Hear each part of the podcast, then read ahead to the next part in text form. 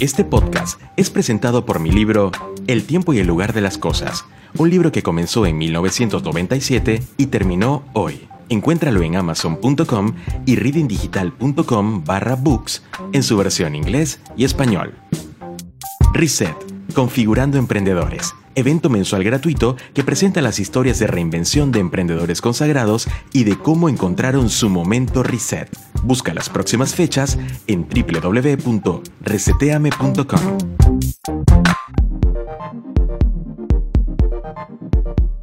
No tienen idea la cantidad de veces que he escuchado a personas que dicen, quiero dejarlo todo para viajar por el mundo. O personas que dicen, bueno, la vida me fue llevando a que tenga que renunciar a mi, a mi, a mi concepto de lo que significaba mi rutina para poder abordar una nueva aventura y resultó que el destino era cualquier parte del mundo. Hace un tiempo en el podcast, y lo pueden buscar en nuestro historial de episodios, conversábamos con Jazmín Castro. Jazmín es experta en orden digital, es decir, una profesión que la pues llevó a ella a poder tener su oficina en cualquier parte del mundo. Su oficina, llámese un bar, un café, un sitio de coworking. Ella decidió darle un vuelco a su vida para viajar por el mundo. Y esta historia se repite cada vez más y los personajes que están detrás de esa experiencia son fascinantes. Hoy en Reading Cast vamos a hablar sobre cómo la vida fue llevando a nuestro invitado más allá del océano. Yo soy Rod Martínez y comenzamos en un nuevo episodio de Reading Cast. Hola Rob. Hey Rob, ¿qué tal? Qué placer estar Hola Rob. Hola, ¿qué Hola ¿cómo estás? Hola, ¿qué tal Rob? Un saludo. de una audiencia como la que tú tienes. ¿Qué tal amigos? Bienvenidos, yo soy Rod Martínez y comenzamos. Estos temas a mí me fascinan en lo personal porque hablar sobre lo que significa darle un vuelco a tu vida eh, y, y todo lo que viene tras de esa decisión lo hemos charlado muchísimas veces en nuestros eventos Reset, ¿bien? Y justamente me he topado eh, en, este arduo camino que hemos desarrollado también en nuestra editorial Reading Books con una novela que en lo personal me parece que si bien eh, el título pues nos habla de lo que significa eh, el contenido que vamos a encontrar, me parece que la historia detrás del autor también es muy interesante. Y bueno, para ir a la fuente lo he invitado a conversar con nosotros en este episodio. Gaspar Gallán nació en París y vivió parte de su juventud en Alemania. Él es licenciado en Ciencias Económicas. Les cuento que al graduarse de la universidad realizó su primera vuelta al mundo como mochilero. Bien, ya por ahí vamos muy bien. A inicios de la década de los 80 decidió enfocarse en su carrera como economista hasta que en el 2007 su vida cambia de rumbo, llevándolo a cruzar el Océano Atlántico con un velero de 11 metros. Este es el preámbulo de su historia, pero para contarla, pues en primera persona, como les decía, está con nosotros en línea desde Francia. Y ahí le doy la bienvenida. Hola Gaspar, bienvenido a Reading Cast. Sí, hola, buenas tardes. ¿Cómo estás? Oye, yo la verdad que cuando me, me empiezo a imaginar esto de viajar alrededor del mundo, te juro Gaspar que se me iluminan los ojos, porque es algo como que yo siento que muchos, mucho, mucho emprendedor o mucha persona que está involucrada con el mundo de los negocios tiene como esa chispa dentro que dice algún día lo voy a hacer. Y vos lo hiciste.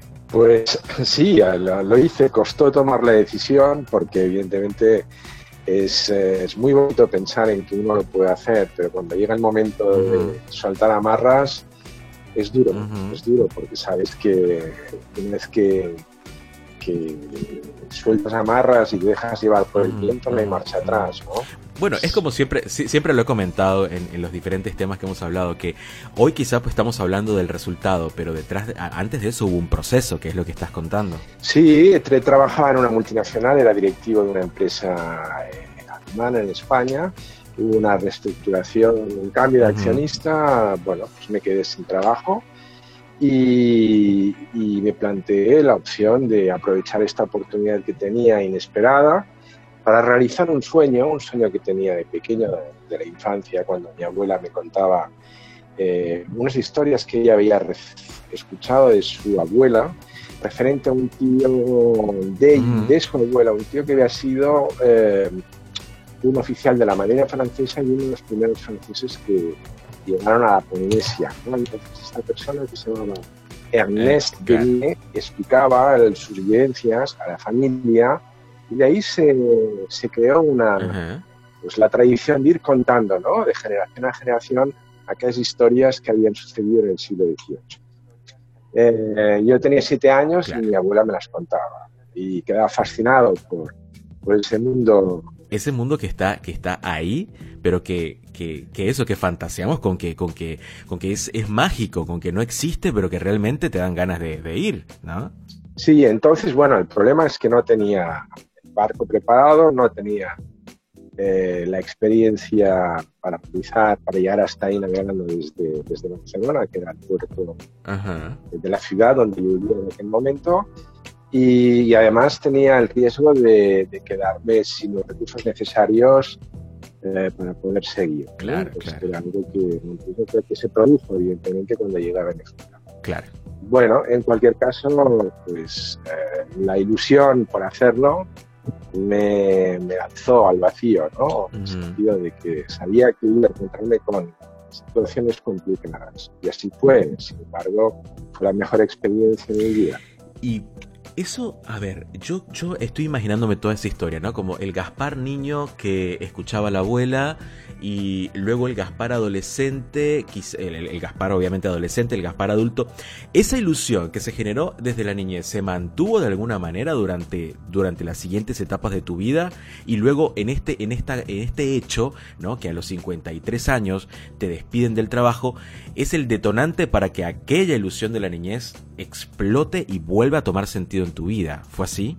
Exactamente. Así.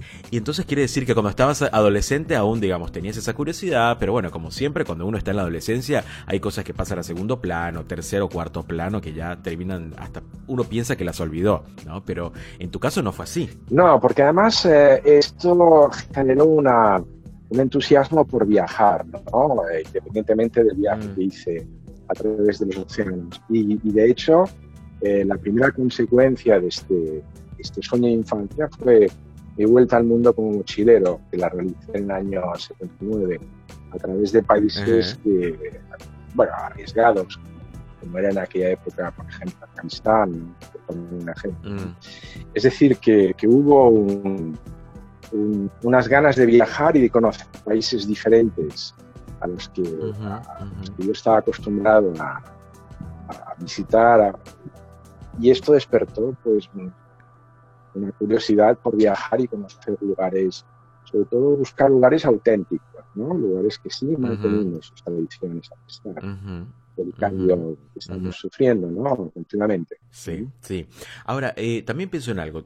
Puede ser que la estructura que te genera todo el sistema corporativo, formar parte de una multinacional, de, procesos, de protocolos, eh, te haya también en algún momento asfixiado y haber, haber eh, ahogado también esta necesidad de, del explorador, de la aventura, de, lo exótico. Sí, sí, sí, doblemente. ¿eh?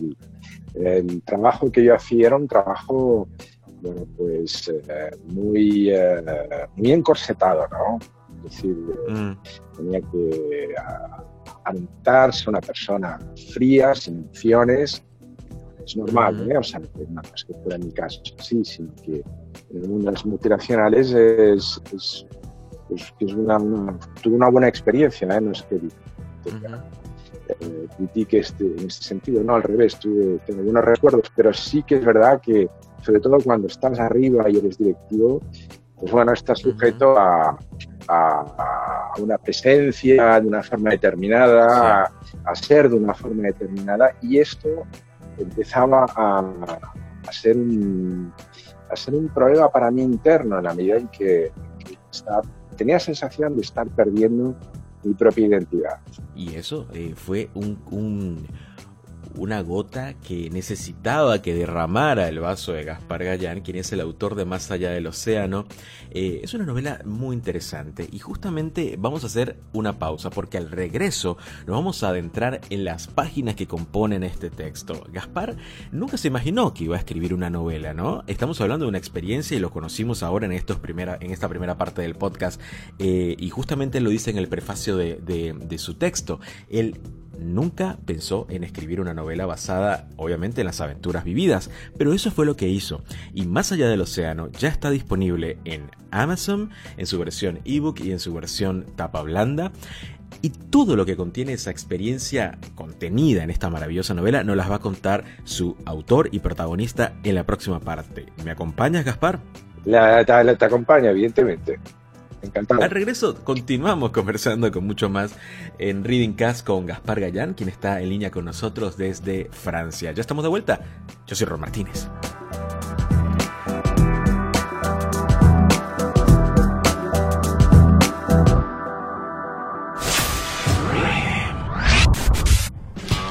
No hay nada más emocionante que viajar, trazar un recorrido que nos alimente, sumando emociones, experiencias, forjando relaciones,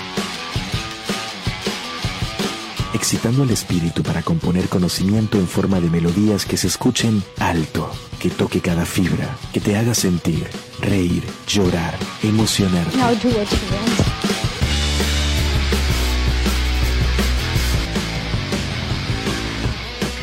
En ese viaje estamos nosotros, un grupo de personas que intentamos entender el mundo tal y como lo conocemos, más allá. Bienvenidos a un todo, bienvenidos a reading.com. Somos más que una generación. Este podcast es presentado por mi libro El tiempo y el lugar de las cosas, un libro que comenzó en 1997 y terminó hoy. Encuéntralo en amazon.com y readingdigital.com barra books en su versión inglés y español. Reset, Configurando Emprendedores, evento mensual gratuito que presenta las historias de reinvención de emprendedores consagrados y de cómo encontraron su momento reset. Busca las próximas fechas en www.reseteame.com. Y estamos de vuelta con mucho más en Reading Cast. Yo soy Rod Martínez y hoy estamos hablando sobre viajes, pero no un viaje cualquiera. Estamos hablando sobre cómo ir más allá del océano. Escuchábamos en la parte anterior la historia fascinante de vida de Gaspar Gallán, quien está en línea con nosotros desde Francia. Él es el autor de esta novela, Más allá del océano, aventuras de un viaje, que la pueden encontrar y la pueden ir buscando en amazon.com en su versión ebook, en su versión Kindle y en su versión tapa blanda, en español, en inglés y en francés. Maravilloso porque podemos abarcar un montón de mercados y conocer la historia de Gaspar. Yo les leo un poco de qué va la novela. Más allá del océano es una novela basada en hechos reales, sucedidos durante una vuelta al mundo en, eh, a vela, entre los años 2007 y 2010 en donde un ejecutivo de una multinacional sufre un cambio imprevisto en su vida y decide soltar amarras para dejarse llevar por el viento y buscar libremente una nueva orientación en su vida. Este es tan solo el preámbulo para que nuestro autor nos cuente cómo fue, no solamente lo que, lo que, lo que cuentas en la novela, sino el momento en que volviste de este viaje que nos contabas en la primera parte y dijiste, esto yo tendría que plasmarlo en un texto. ¿Cómo fue ese proceso, Gaspar? Pues cuando regresé en el 2010, eh, tuvo, tuvo, o sea, la última parte del, del viaje fue muy dura. Eh, tuve que remontar el Mar Rojo con vientos de más de 100 kilómetros por hora en contra. Entonces, Wow. sí, me embarranqué en los arrecifes del Mar Rojo, una situación Mm. que estuvo a punto de costarme el final del viaje. El tema es que eh, tuve un problema en una vértebra y una ciática mm, importante y durante un año tuve que mm, someterme a un proceso de rehabilitación. Durante este año Ujú, fui ujú. explicando a mis amigos, a la gente de mi entorno, lo que había sido el viaje en sí. ¿no?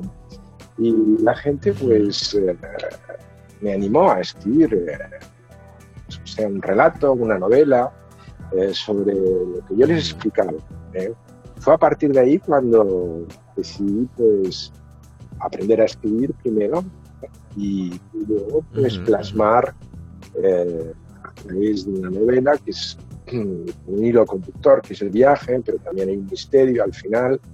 Eh, eh, pues plasmé lo que fue el primer libro, hice una autoedición, la vendí yo mismo, la presenté yo mismo, salido en la prensa, en la radio, en la televisión, y me di cuenta, me di cuenta que, que lo que había escrito interesaba a los lectores, interesaba más de lo que yo pensaba. A partir de ahí se a hacer una, una segunda y definitiva edición, que es la que, la que acabo de publicar en Amazon. Genial. Y ahí cuando, cuando, cuando dices que, que, contabas esta historia y la gente se sentía como muy interesada, muy atraída y te, motivaban obviamente a escribir, eh, ¿por qué, como ahora desde la visión del autor, por qué, por qué crees que era tan atractivo para el otro? Bueno, eh, eh, primero hay, hay, yo diría que hay tres, tres puntos importantes. Uno de ellos es, es eh, la dinámica de, de, lo que, de, lo que, sucede, es decir, que estamos hablando de, uh -huh. un viaje que suceden muchas cosas, ¿no? De piratas, rescate uh -huh. en el Tamar, eh, embarrancar los arrecifes, etcétera, etcétera. Luego hay la parte uh -huh. en la cual eh, el lector viaja a través de la novela a, a, lugares que son difíciles de acceder hoy en día. Entonces, claro, claro, claro. De claro yo voy por ahí, sí. Porque son lugares que solamente se puede acceder con un barco a vela. Estamos hablando sobre todo de las islas del Pacífico Sur, ¿no?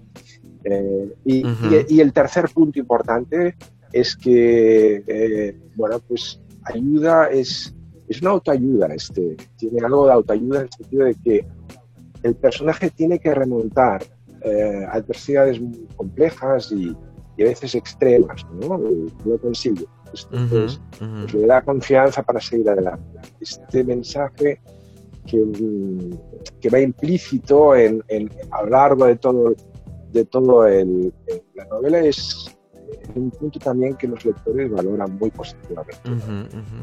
Yo creo que esto, esto de la historia de superación, porque eh, obviamente la novela es fantástica por precisamente tener esos altibajos que lo que hacen es replantearnos cada vez más nuestros preconceptos que obviamente para una persona que venía de un, de una, de un trabajo eh, tan parte de, de, nuestro sistema como ser directivo de una multinacional y demás, eh, tenía una visión de la vida de un, desde un ángulo y luego de, tras haber vivido todas estas situaciones, obviamente ese ángulo o esa perspectiva evoluciona y cambia, ¿no? Eh, y ahí me atrevo a preguntarte, Gaspar, el Gaspar antes de, de tomar la decisión de salir a la aventura, eh, es decir, este que iba de traje a la oficina, cómo veía la vida y cómo la ve ahora luego de todo, de todo el proceso ¿no? de, de, aprendizaje y de reintrospección que hiciste luego del viaje. ¿Cuál, era, ¿Cuál es la diferencia? ¿Cómo lo veías antes y cómo lo ves ahora?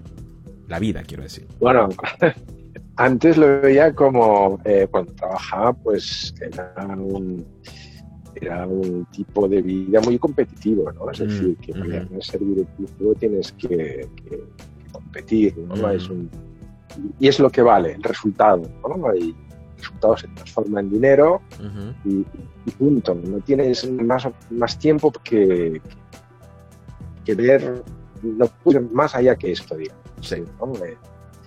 Eh, entonces, mm, la parte humana de la persona queda en esta primera etapa, pues, pues quedaba, quedaba olvidada, ¿no? En cierto modo. ¿eh?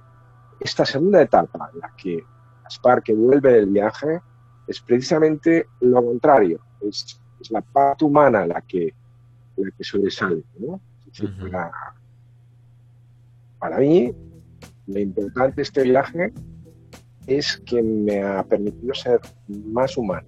Uh -huh, uh -huh. Humano apreciar aquellas cosas sencillas de la vida y no como antes, que lo único que apreciaba era el éxito uh -huh. ¿eh? y lo que venía detrás, que era el dinero. ¿no? Yo ahora que lo pienso, digo, claro, eh, mencionabas palabras que son, obviamente están en tendencia hace un buen rato, que es eh, resultado, éxito y es el, y el resultado y el éxito se transforman en dinero. Es una fórmula matemática básica y que todo el mundo la conoce y la siente. Eh, pero ahora si lo vemos desde ese ángulo en el que mencionabas de tu vida corporativa, el resultado, el éxito y el dinero, eh, el resultado y el éxito era para complacer a terceras personas, porque realmente eh, eh, esas terceras personas, al estar satisfechas con lo que era el proceso y el resultado de tu trabajo, te recompensaba con dinero, más no más allá de eso, ¿no? Eh, y ahora cuando te acercabas a esta aventura y estabas trabajando ya en esta aventura que era tu, tu viaje en barco, el resultado era obviamente mantenerte sano y salvo, satisfacerte por todos los lugares que estabas conociendo, es decir, un, una, un, un auto, una autorrecompensa que era totalmente contrario a lo que estabas viviendo en tu etapa corporativa. Y esa parte es la que me parece súper, súper interesante. Sí, porque además hay una situación que hace que este viaje sea diferente a... Vaya, yo no conozco otro viaje parecido y es que a partir de un momento me quedo sin dinero. Y es cuando llego a Venezuela, eh, eh. eh estoy a punto de embargarme el barco, en último momento consigo desbloquearlo, desbloquear la situación de continuar, pero continúo sin dinero. Entonces, eh, llego a Panamá y, bueno, pues, pues consigo hacer un charter, consigo trabajar como marinero los veleros que cruzan el canal de Panamá eh, y, un par de cosas más. Y, bueno, y, luego viene la parte del Pacífico, que es la parte más larga, en principio más cara, más complicada.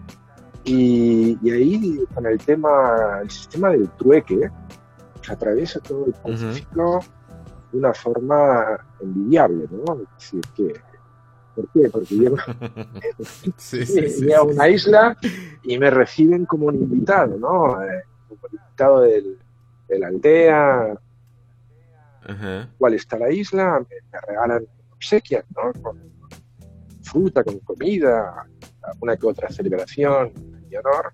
Y con esto, pues, navego hacia la siguiente isla y ahí hago el, el trueque, es decir, intercambio parte de la fruta que me han dado con otras cosas, de una forma de, de, eh, o sea, de participar, ¿no? De, y esto, esto, es algo que, que, ahí es muy usual porque no hay, no hay cajeros automáticos ni, bancos, ¿no? Pues, claro, claro, claro. Hay moneda local, ¿no? Y es, es una forma ancestral de, de, cómo vivían los seres humanos antiguamente de una forma colectiva, ¿eh? mm, ahí no hay egos, ¿eh? y, es muy bonito, es una experiencia, la verdad, que, me, marcó, ¿no? En este sentido, el, poder atraer, dar la vuelta al mundo sin dinero, ¿no? Eh, parece sencillo y lo es, pero bueno, también hay que tener la audacia de de, verlo, ¿no? De intentar, como fue mi caso, ¿no? Claro, y yo creo que también tiene que ver mucho con el sentido camaleónico de la persona, porque podemos tener o estar aferrados tanto a estos preconceptos que no nos permiten a nosotros pensar en decir, ¿cómo no voy a viajar sin dinero? Eso es absurdo, si yo tengo que dormir en una cama y tengo que viajar en auto y tengo que viajar en avión y tengo que comer en restaurantes y tengo que pagar cosas, porque eso es, digamos, básicamente la estructura en la que nosotros nos movemos hoy día, pero eh, cuando escuchamos historias tan inspiradoras como la tuya, eh, yo creo que más de uno termina, termina sintiéndose inspirado. Ahora, esta parte que me contabas del trueque, de la aldea, de, todas las atenciones y de poder lograr superar el no tener ya fondos para seguir eh, eh, manejándote en esta, en esta aventura que, que llevabas adelante, también hubo situaciones que no se la deseas a nadie. ¿No? Como situaciones de, gran peligro, situaciones en las que sentiste que, tu vida corría peligro. ¿Cuáles fueron estas situaciones particulares y que están obviamente dentro de la historia más allá del océano? Bueno, yo diría que hay quizás, hay varias, ¿eh? pero voy a escoger las, quizás las cuatro más significativas. La primera es mm. cuando hay dos, dos personas, dos hombres armados que entran en el barco. Yo estaba fondeado en una bahía no había nadie. ¿Unos piratas eran estos? No, estos, los piratas son después, estos en el Caribe. ¿eh? Ah. ah, listo. Esto es en Panamá. Eh, en la bahía donde no había nadie, bueno, pues entran, suben al barco para robar el motor de la Zodiac. Ah, Entonces estaba atado con un candado, con, no pueden, eh, no pueden, no pueden liberar el candado y la cadena y deciden entrar dentro. Mm, lógicamente, mm me despierto cuando ellos eh, eran, debían ser las 3 de la madrugada, cuando ellos están intentando forzar el candado y, y, veo, oigo, oigo cómo van a entrar en el barco, ¿no? Y en una situación donde además, si entran y van armados, no dejan testigos, ¿eh? O sea, esto es algo que... Claro, claro, claro, claro. Sí, qué terrible. Y entran. Yo me refugio en el camarote de proa y van hacia el camarote de proa. A uno de ellos Mm. Bueno, y evidentemente algo sucede y es algo de esta situación, si no, no estaría aquí hablando contigo, ¿no? Claro, claro. Eso no lo vamos a decir para que obviamente eh, vamos a espolear lo que, lo que, está, lo que estamos contando en, la novela. Bien, eh, algo que me llamó la atención cuando leía el brief, obviamente, de, Más allá del océano, es cuando mencionabas piratas. ¿eh? Nosotros que vivimos en esta jungla de concreto, imaginarnos piratas en la vida real pudiera, pudiera sonar hasta, hasta fantasioso, ¿no? pero no. lo es. No, en, en, el, en el mar Arábigo eh, Índico Norte, si uno va hacia el Mar Rojo, pasa por una zona de piratería. Esto, esto es así, o sea, no puedes evitar, ¿no? Eh, a partir de ahí tienes, uno tiene un gran porcentaje de ser abordado por piratas. Poca gente, poca gente va hacia el Mar Rojo eh, o regresa a Europa a través del Mar Rojo.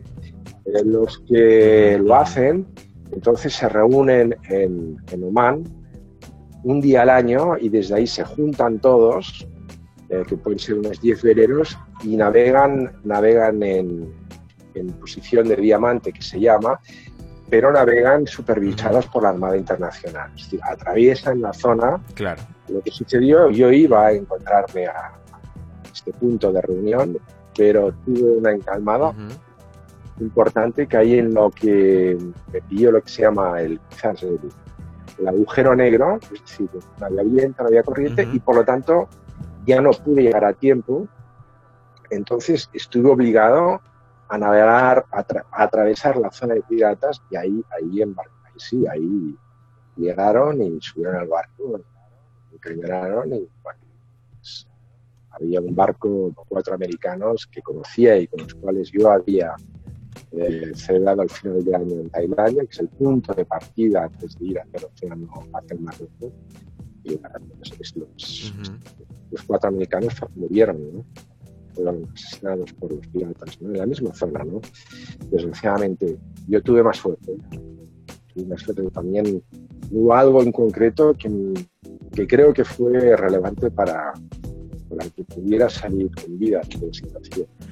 Wow, eso suena impresionante, Gaspar. Y la verdad que toda esta historia la podemos, pues, eh, disfrutar. Eh, sus momentos maravillosos y sus momentos de tensión y de drama eh, en, este, en esta novela maravillosa, Más allá del océano, aventuras de un viaje que la pueden encontrar en Amazon. Está en su versión Kindle y su versión tapa blanda. Gaspar está conversando con nosotros desde Toulouse, ¿no? Gaspar, ¿estás ahora? Sí. Sí, hermoso sí, Toulouse, hermoso Toulouse. Así que eh, gracias por compartir estos minutos con nosotros y, habernos pues invitado a navegar con vos en esta, en esta aventura titulada Más allá del océano, Gaspar.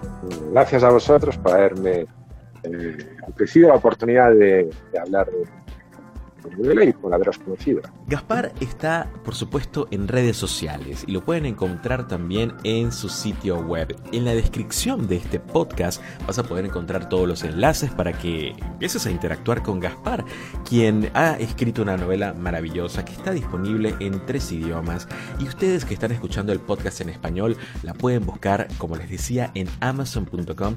Está Más allá del océano, Aventuras de un viaje. El autor es Gaspar Gallán en su versión Kindle y tapa blanda.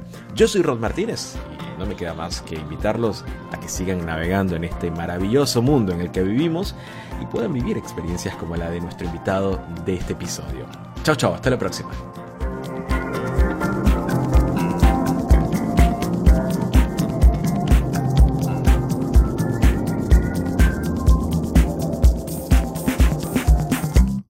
Este podcast presentado por mi libro El tiempo y el lugar de las cosas, un libro que comenzó en 1997 y terminó hoy. Encuéntralo en amazon.com y readingdigital.com barra books en su versión inglés y español. Reset, configurando emprendedores evento mensual gratuito que presenta las historias de reinvención de emprendedores consagrados y de cómo encontraron su momento reset. Busca las próximas fechas en www.reseteame.com.